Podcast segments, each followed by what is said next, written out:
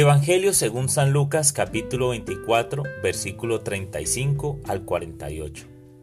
Cuando los dos discípulos regresaron de Maús, llegaron al sitio donde estaban reunidos los apóstoles. Les contaron lo que les había pasado en el camino y cómo habían reconocido a Jesús al partir el pan. Mientras hablaban de esas cosas, se presentó Jesús en medio de ellos y les dijo, La paz esté con ustedes.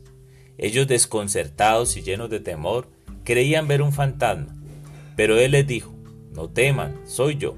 ¿Por qué se espantan? ¿Por qué surgen dudas en su interior? Mire mis manos y mis pies, soy yo en persona. Tóquenme y convénzase. Un fantasma no tiene ni carne ni huesos, como ven que tengo yo y les mostró las manos y los pies. Pero como ellos no acababan de creer de pura alegría y seguían atónitos, les dijo, ¿tienen aquí algo de comer? Le ofrecieron un trozo de pescado asado. Él lo tomó y se puso a comer delante de ellos. Después les dijo, lo que ha sucedido es aquello que les hablaba yo cuando aún estaba con ustedes, que tenía que cumplirse todo lo que estaba escrito de mí en la ley de Moisés, en los profetas y en los salmos. Entonces les abrió el entendimiento para que comprendieran las escrituras y les dijo, está escrito que el Mesías tenía que padecer y había de resucitar de entre los muertos al tercer día, y que en su nombre se había de predicar a todas las naciones, comenzando por Jerusalén, la necesidad de volverse a Dios para el perdón de los pecados. Ustedes son testigos de esto. Palabra del Señor.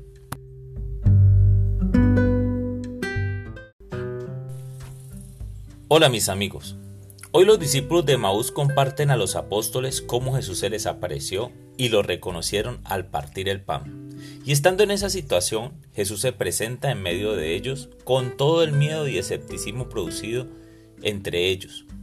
Jesús pide entonces alimento para que vean que es real, y al igual que a los de Maús, les abre el entendimiento y les explica las escrituras en lo referente a la pasión, muerte y resurrección del Mesías y cómo se debía predicar en su nombre a todas las naciones, iniciando por Jerusalén. Hoy el Espíritu Santo me permite centrarme en una solicitud muy frecuente por aquellos que deseamos comprender la Biblia. Jesús, dame entendimiento. ¿Le ha pasado que lee un pasaje bíblico y no lo entiende? Mis amigos, el primer error que cometemos es creer que debemos leer la Biblia. Esto no se lee, esta no se lee. Más bien, se ora con ella. La Biblia no es un libro más, ella es Jesús vivo.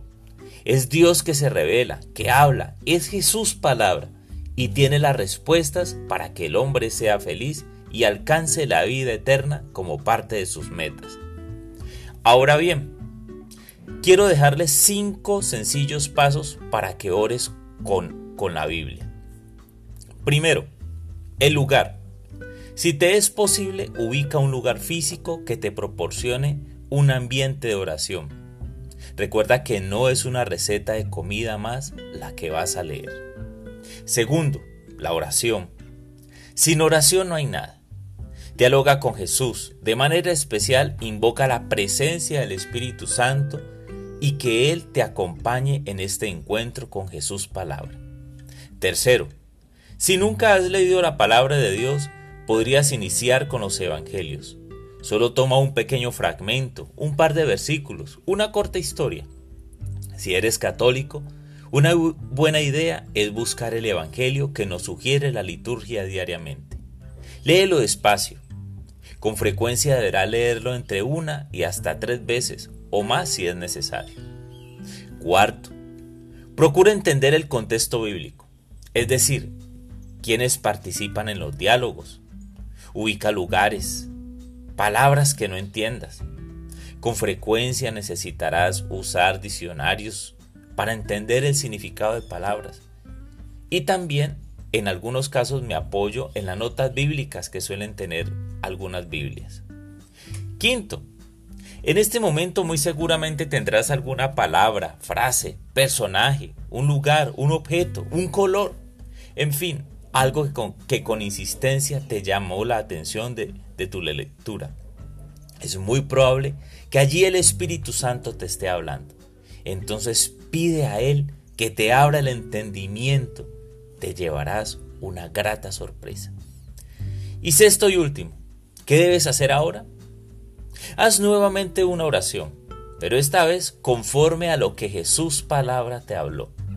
Y finalmente, si hay alguna acción para realizar, no lo dejes pasar. Muy probablemente te estará invitando a hacer algo en tu vida.